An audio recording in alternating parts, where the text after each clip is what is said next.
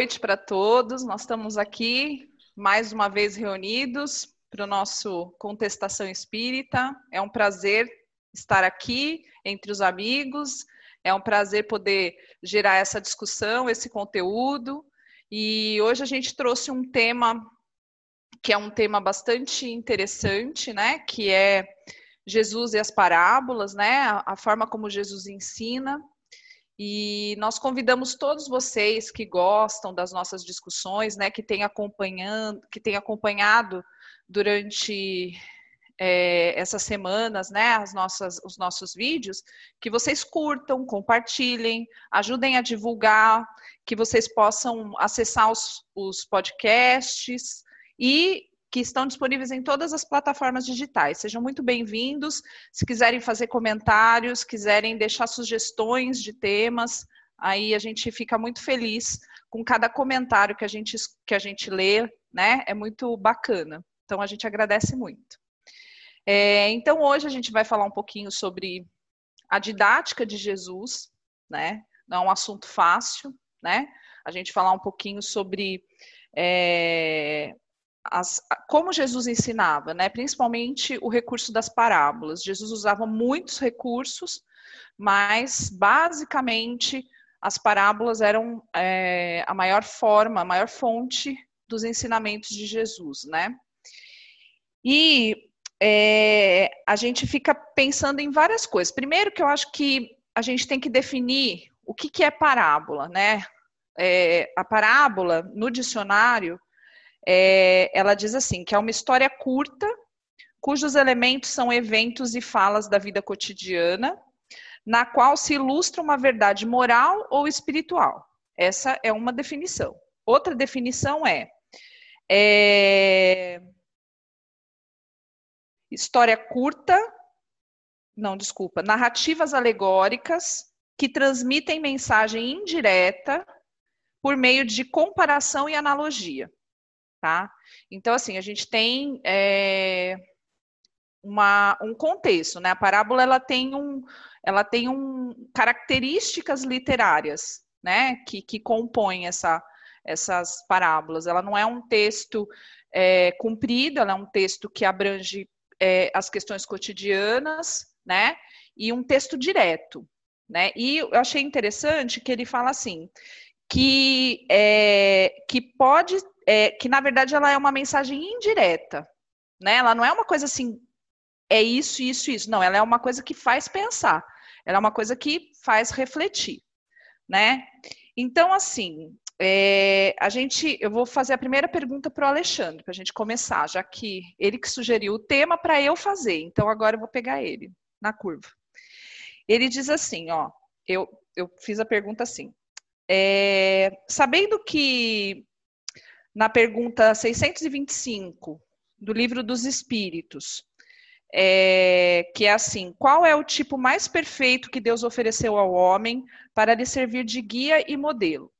Daí os espíritos respondem: vide Jesus, veja Jesus. Então, assim, para a gente começar, a gente já está falando de um espírito altamente capacitado, né? De um espírito que há quatro bilhões e meios de anos atrás, o mundo estava se formando, Jesus já era crístico, né? Um espírito crístico. Ou seja, né, a, a evolução dele é uma coisa assim enorme. Inclusive, é, Emmanuel diz que o sistema solar que Jesus evoluiu nem existe mais. Então, a gente está falando aí de um cara que, né, já tem aí uma bagagem para contar. Então, sendo ele um espírito tão elevado, né, que tem tanta coisa e tantas, tantas qualidades, é, por que, que ele não se utilizou de uma retórica mais elaborada, é, trazendo diretamente todos os ensinamentos já prontos, Alexandre? Por que, que ele se utiliza de outros recursos? Bom, vou começar fazendo uma comparação com o cotidiano, né? Se hoje a gente não consegue entender o que ele disse naquela época, quanto mais naquela época. Né? Então, é, ele, e Jesus também ele precisava falar numa linguagem acessível, numa linguagem que as pessoas conseguissem entender, e usando exemplos da vida cotidiana para fazer com que as pessoas pudessem assimilar é, a, é, a, sutileza do ensinamento. É, mas é, a parábola, como você bem colocou no, no âmago dela, né, é um sentido alegórico. Ela traz uma alegoria, ela traz uma comparação, e aí, através dessa alegoria e comparação, nós temos que tirar as nossas conclusões. E aí é onde mora o perigo, né? Porque é, pela alegoria, e aí eu, eu particularmente, eu posso ler uma, eu acho que qualquer pessoa pode fazer esse exercício, mas você pode ler uma parábola e você ter 300 ensinamentos diferentes numa curtíssima. Né? Você pode fazer várias analogias, várias comparações entender várias coisas. Isso você vai fazer com base na sua experiência, você vai fazer com base no seu entendimento, você vai fazer com base em interesse também, que foi, é, acredito eu, grande parte é, é, grande, grande parte dos recursos utilizados ao longo da história para fazer a interpretação, trazer o interesse ou de uma pessoa ou de um certo grupo é, a respeito dos ensinamentos do Cristo. Eu tenho até um exemplo aqui na palavra do rico, a parábola do rico sem, sem juízo, que é Lucas 12, 16, 21. É, ele fala justamente daquele do rico que é, fez uma baita de uma colheita, né, a maior de todas, só que ele não tinha onde guardar.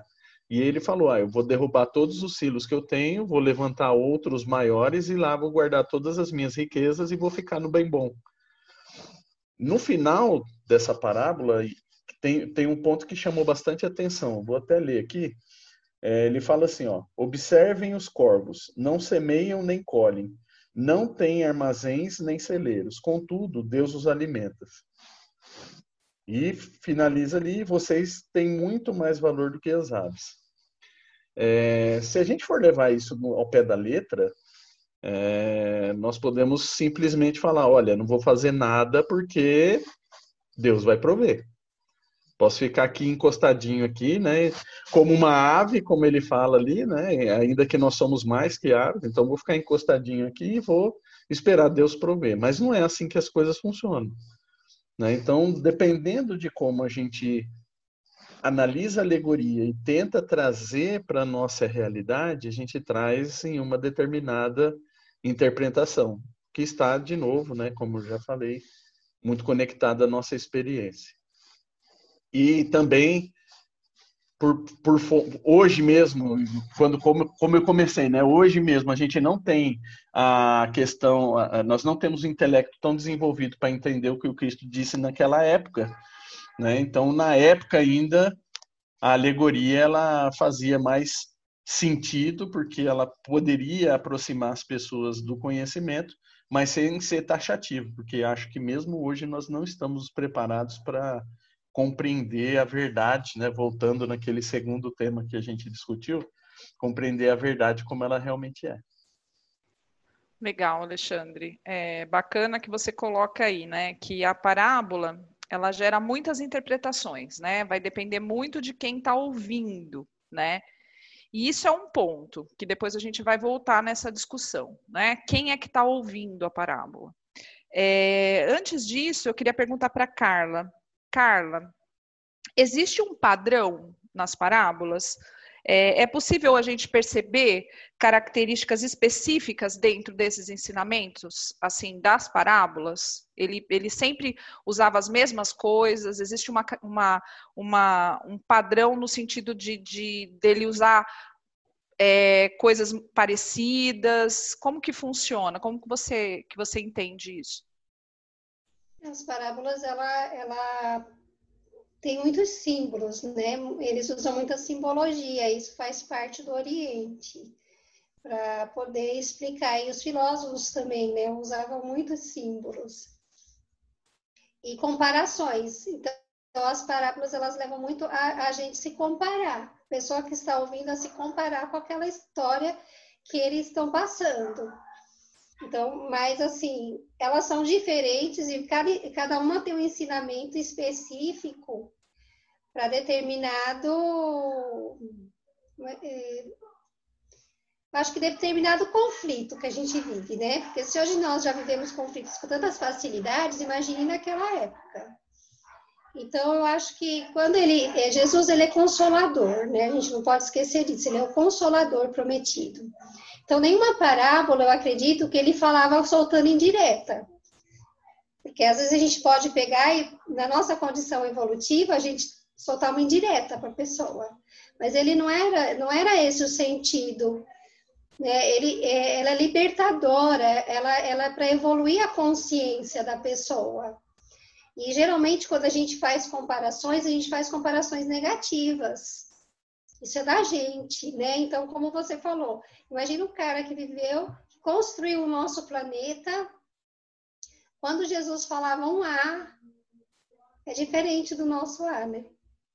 Ele sabia o que ele estava falando e para quem ele estava falando.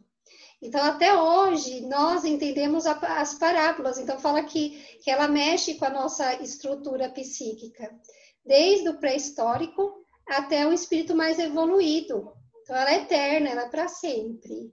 E a gente vai ampliando os conceitos dentro daquilo que, que ele foi passando, né? Agora, o que a gente precisa ver é aquilo que o Alexandre falou se nós estamos interpretando a parábola ao pé da letra ainda. E quando nós falamos de parábola para alguém, a gente perceber qual que é o grupo que nós estamos falando, se eles vão, que forma que eles entendem aquilo. Então, se a gente passar uma parábola para um pessoal, uma terapia de grupo de pessoas que estão com problemas emocionais, o entendimento delas vai ser todo voltado para os conflitos emocionais que elas estão vivenciando. Né? Se a gente falar assim para um grupo de filósofos, então eles vão entender aquela, aquela parábola dentro da, da mentalidade deles, mas aquilo vai ser bom para eles. Então, ela serve para muita coisa, que a gente ainda é um código, né? Eu acho que tem um código ali. Quando é falado, mexe com a estrutura psíquica e espiritual do ser que está ouvindo. Legal. De novo, a gente fala da questão dos ouvintes, né? De novo, né? Como a gente ouve, como a gente recebe e mais diretamente naquela época, né?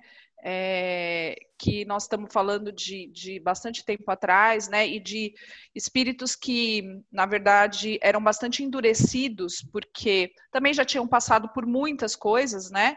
É, se a gente pegar ali os, os judeus que estavam ali, eles eram pessoas duras mesmo, né? Pessoas que tinham aquela, aquela sensação assim de, de, de que a vida era muito rude, né? E, e Jesus tinha toda uma técnica, né? Então, dependendo para quem ele ia falar, né? Então, a minha pergunta é para o Zé agora. O Zé, você acha que existe uma parábola mais importante, tipo assim, essa parábola de Jesus é a parábola mais importante que tem. Ou depende de quem estava ouvindo essa parábola e o objetivo. O que, que você, como você enxerga isso? Ah, eu vejo assim, é... Bom, Jesus não fazia nada por acaso, tinha todo um planejamento, tinha toda uma estrutura, tinha tudo preparado. Inclusive, a, a época em que ele veio, também é, não é acidental. Tudo tinha um propósito. A gente tem que partir desse pressuposto. Nada foi por acaso. Então, eu imagino que ele quis ser o mais eclético possível. Tentou atingir o maior número de pessoas possível. Até porque ele estava numa época, vamos pensar fazer um mega contraponto aqui. Gente, não tinha internet naquela época. Jesus não estava fazendo lives. Ele, é, é, sim, vocês estão, o está rindo ali, mas mas é verdade. O Jesus não, ele não tinha internet, não estava fazendo live, não tinha celular e tinha que pregar e atingir o maior número de pessoas possível. Então, como é que ele fazia isso? Por isso que quando você listou o tema, tem várias parábolas. Então, não tem uma específica. Não, não existe uma melhor que a outra. Existe uma mais adequada para um momento ou para o outro. Cada um entenda como bem entender e como bem Jesus disse, quem tiver ouvidos que ouça cada um interprete segundo a sua necessidade, segundo a sua conveniência. Eu imagino que seja mais ou menos por aí. Exatamente. É, Jesus, assim, ele tinha uma técnica bem interessante, né? Em, em determinados momentos, né? Existem passagens que mostram que é, ele tinha grupos diferentes no mesmo lugar e ele fazia uma parábola para cada grupo, né? Ele tinha, numa ocasião, ele tinha lá um grupo de mulheres, de prostitutas, um grupo de pastores e um grupo de, de é, como que eles chamavam? De pais, assim, de, de é, eles usavam um termo para os pais é, patriarcado, né? Existia um grupo ali que, que respondia ao patriarcado. E aí ele faz uma parábola pras, que é dirigida para as mulheres, é exatamente o mesmo contexto. É que a, a, a, o que ele passava era ninguém é, vai ficar perdido todo mundo vai ser resgatado, mas ele conta de uma forma para as mulheres, de uma forma para os pastores, de outra forma para o patriarcado. para o patriarcado, ele usa o exemplo dos filhos. Para os pastores, as ovelhas. E para as mulheres, ele, ele usa o exemplo de uma dracma que, que montava o, o colar. Então, assim, é, ele tinha essa sensibilidade e, e, e, olha só, no mesmo lugar, no mesmo dia, ele dirige diferentes ensinamentos para diferentes grupos de pessoas, né? Então, é, essa é uma, uma questão, assim, bastante interessante, né? Porque é, tem um, um livro do Augusto Cury que chama Jesus, Mestre dos Mestres. E Jesus e ele fala nesse livro que Jesus é um engenheiro de ideias. Eu achei muito bonita essa essa colocação dele, né? Mas também, além de ser um engenheiro de ideias, Jesus era um pedagogo incrível, né? Assim, então ele tinha toda uma estratégia, né? De, de, de recursos e de didática para poder lidar com as diferentes pessoas que estavam ali. Existiam momentos que ele precisava ser mais firme, falar com pessoas mais é, da lei, né, que tinham um pouco mais de conhecimento, mas ele conseguia atingir igualmente. E aí a Carlinha fala, né, imagine a palavra de Jesus, né? Então Jesus, apenas a presença dele já era uma coisa que despertava já e a pessoa que alguma coisa que estava adormecida e as pessoas já já é, interagiam, né? Elas já conseguiam dar uma devolutiva para Jesus simplesmente da presença, do olhar, enfim, né? E aí, é... deixa eu fazer aqui a pergunta aqui para o Sidney. Deixa eu só me encontrar aqui nas minhas, minhas anotações de muitas perguntas. É, além desse recurso das parábolas, é, Jesus também se utilizava muito do recurso socrático, né? Ele, as pessoas faziam uma pergunta para ele, ele devolvia com outra pergunta, né? E, e você, assim, por que você, você acha que Jesus usava muito desse recurso?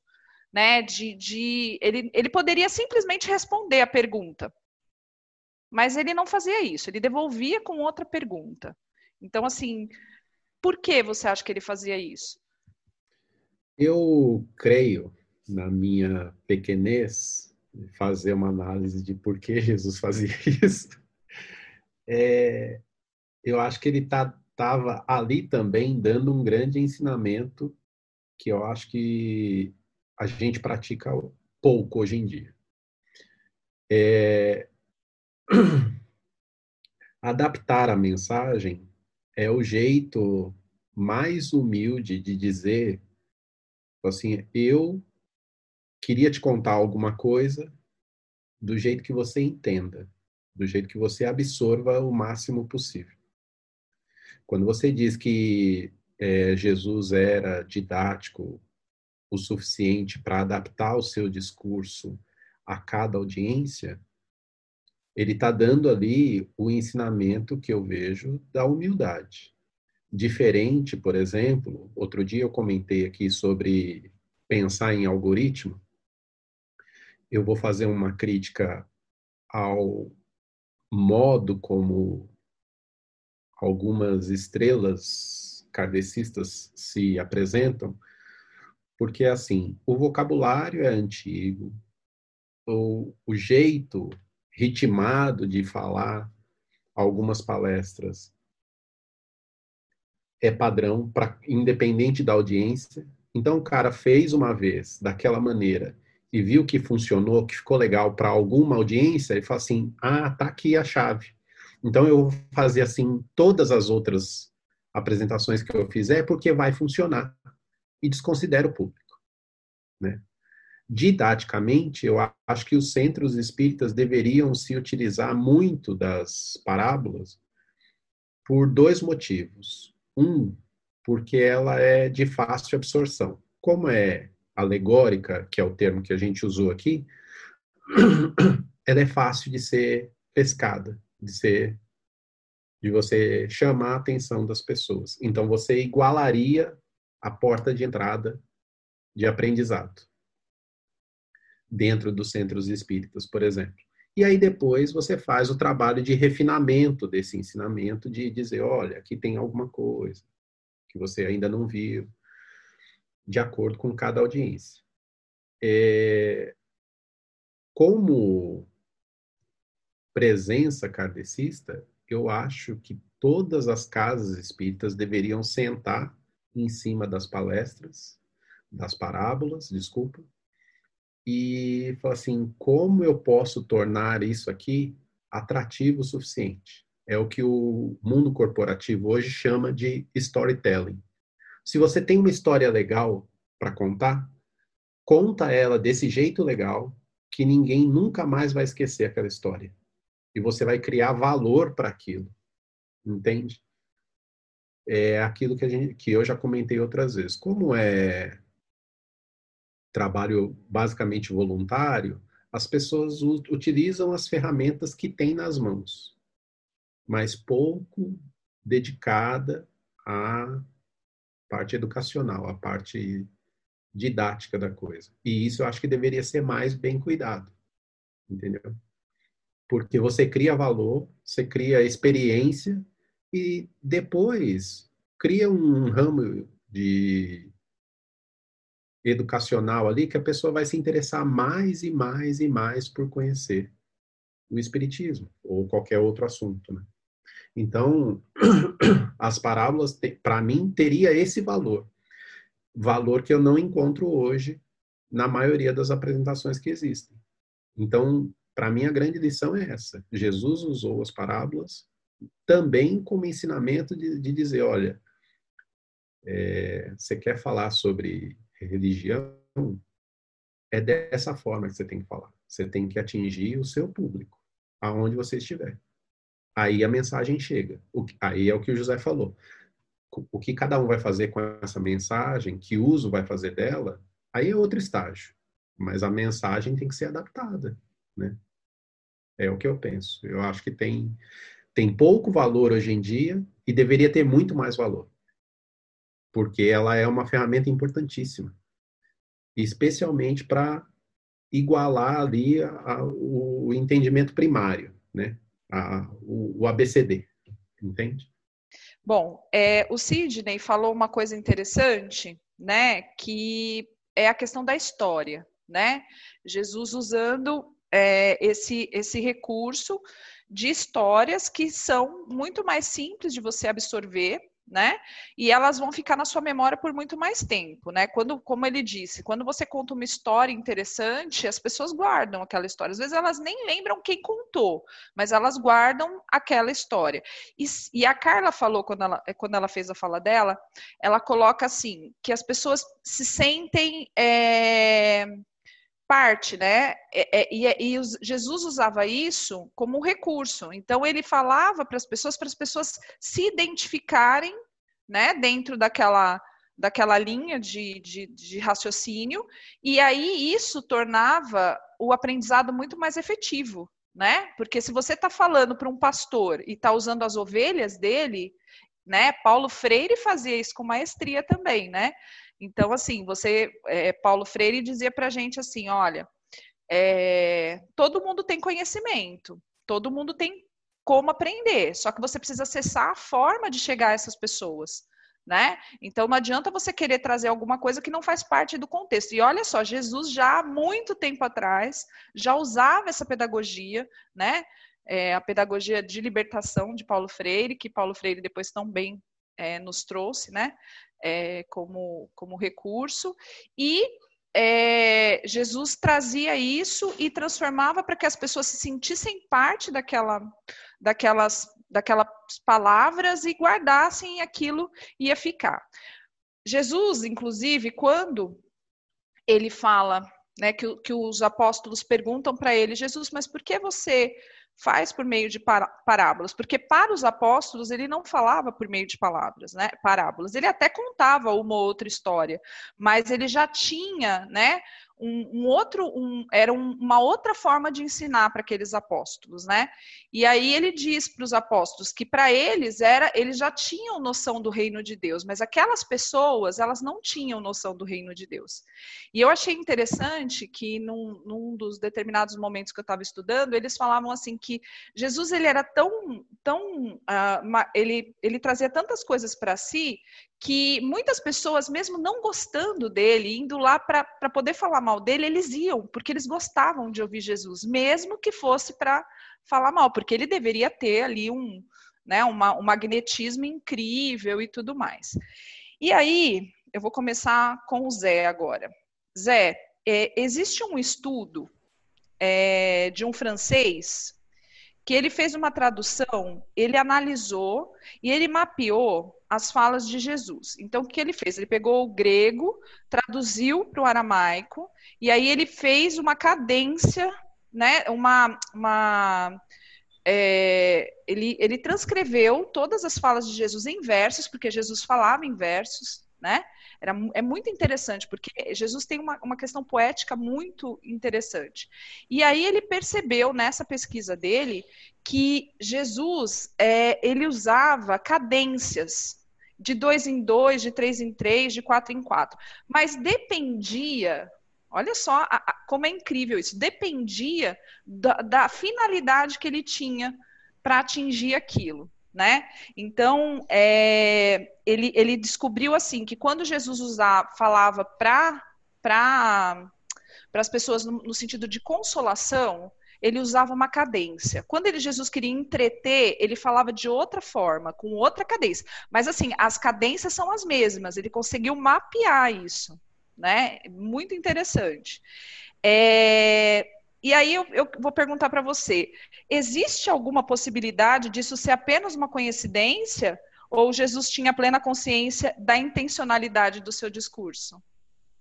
Total consciência. É, é a história de você ver. Uma vez eu peguei um vídeo na internet, justamente como eu estava pensando em montar o canal e tudo mais, eu, e aliás, esse pessoal aí, não esqueça de deixar o like né, no canal, né? Deixa um like pra gente, deixa o, se inscrevam aí no canal. E quando eu estava pensando justamente lá atrás, quando a gente começou pensar nessa ideia, né, gestar toda essa, essa, ideia. Eu fui lá ver aquelas questões de, de direitos autorais, de música e tal. Eu achei um link, um, um, um, um youtuber, né, explicando a questão de dessa da, da, do fundo musical. Você usar uma música no, ele colocou assim, o seguinte: eu vou colocar a mesma cena com duas músicas diferentes, vocês vão ver o sentimento que vai dar diferente, ainda que seja a mesmíssima cena, mesma duração, tudo igual. É verdade. Então Jesus sabia disso, com certeza. Não foi, não foi acidental. É, eu fico imaginando, como, como, você abriu lá, Cláudia, no começo, Jesus já estava assim, de velho, literalmente, né? Evoluído antes de vir para cá. Então, eu fico imaginando, é, é aquela história. Me explica como se eu tivesse seis anos. Jesus sabia dessa história.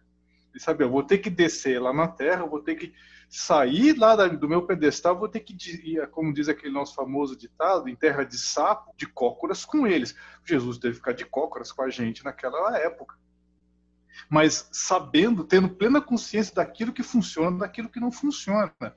Imagina, Jesus não era só um pedagogo, ele era Jesus era evoluído em todos os sentidos, inclusive neurolinguística, musical, uh, emocional, psicólogo, científico. É o cara. Resumindo, é, é, como você abriu lá no começo, é a resposta da pergunta 625. Ele é o cara. Então ele sabia exatamente o que estava fazendo.